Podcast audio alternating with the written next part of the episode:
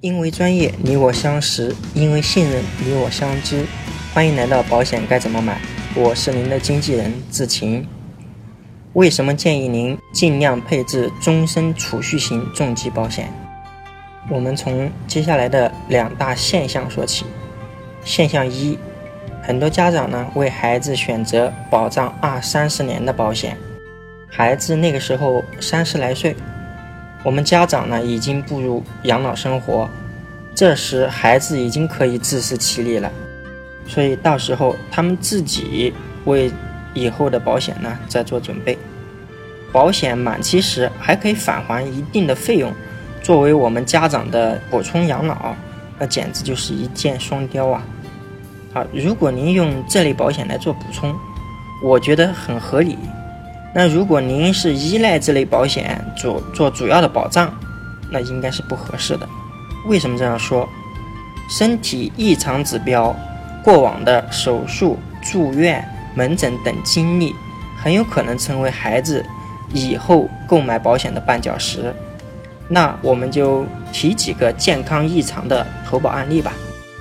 A，甲状腺异常很有可能导致加费，严重的时候很有可能。进行责任免除，那意思就是说，甲状腺相关的癌症啊，或者相关的一些疾病，它是不承担责任的。B，有些心电图异常，很有可能导致加费。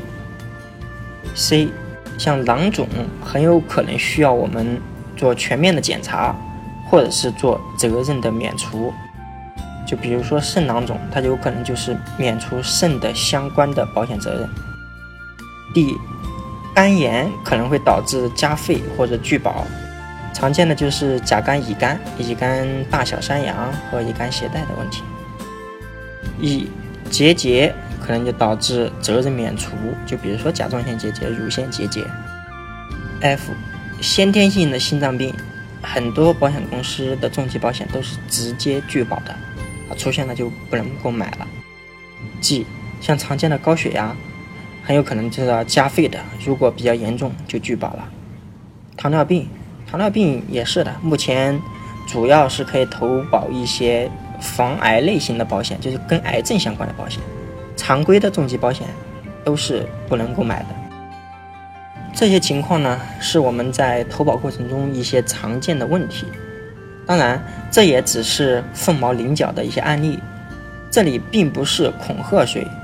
提及的这些疾病是非常常见的，一旦我们消费者涉及的很多被临床医学认为那些没有问题的疾病，其实我们来购买保险，它很有可能让我们的手续变得更加复杂。就比如说你可能要去体检，而且很有可能出现一些条件承保，就比如说我要加费，我要进行责任免除，甚至于不好意思，我们这个保险不能卖给你这种情况。好，所以呢，我们建议您尽量多配置储蓄型的，而且是终身的重疾保险，可以用我们所说的那种什么定期重疾，进行进一步的提高我们的保障额度，扩大杠杆，而不是一味的溺爱短期的那种消费型保险。现象二，就是为成年人配置那种消费型的定期重疾保险。首先，我明确而且表明态度，消费型的定期保险是作为我们保险补充的一个绝好的选择，这是事实。但是，绝不是我们选择重疾保险的首要考虑。我们现象二呢有两点，第一点就是把消费型的重疾保险呢，它的保障时间设定到我保到六十岁、七十岁。好，这样设计呢。我们每一年的保费支出确实是比较便宜，不过您是否考虑过以下问题？A. 保险期间内出现了猝死，那这种定期消费型重疾保险能赔吗？那准确答案是，常规情况是根本都不能赔的。为什么？猝死是属于疾病，那猝死通常是在几分钟、几个小时之内就出现了这个问题。那能够确诊什么样的重大疾病可以导致猝死啊？而且能够进行确诊的。B，我们当前六七十岁的老人身体状况怎么样？那届时您买的那个保险定期消费型的，保险效力终止了，出现了重疾等情况，您是拿本来你需要养老的钱来治疗呢，还是不治了？C，那如果您是拿养老的钱来看病，后期的养老会受到影响吗？D，生病时，我们真能下定决心放弃治疗吗？孩子们愿意吗？E，生病治疗时。是孩子陪我们，还是和我们年纪相仿的老伴来陪我们？如果是孩子陪同，他们还可以正常工作吗？还有正常的收入吗？那当然了，我们作为子女，坚定履行赡养父母的义务，而医疗费用开支很有可能花费部分家庭一辈子的积蓄。为人父母的我们，又怎么忍心给子女添加更大的负担呢？所以，那种只管重疾轻症的定期消费型保险，真的适合我们做长远规划吗？第二个现象，很多人把消费型重疾保险呢，它的保障额度说，啊，我要不就保到八十岁、九十岁，或者是终身的。其实这个时间呢，就比较合适了，八九十岁或者是终身嘛。大家搞明白，消费型保险是没有身故责任的，这是一个前提啊。所以我就有问题想问你：第一个，如果在保险期间之内发生了猝死怎么办？刚才我们已经说答案了。如果确诊不了是就是我们合同里面的重疾，那这是不赔的呀，人死了不赔。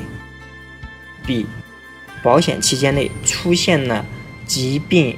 或者是意外等问题，它没有达到我们的重疾标准，最后有可能撒手人寰离开了，那我们的这个保险能赔什么？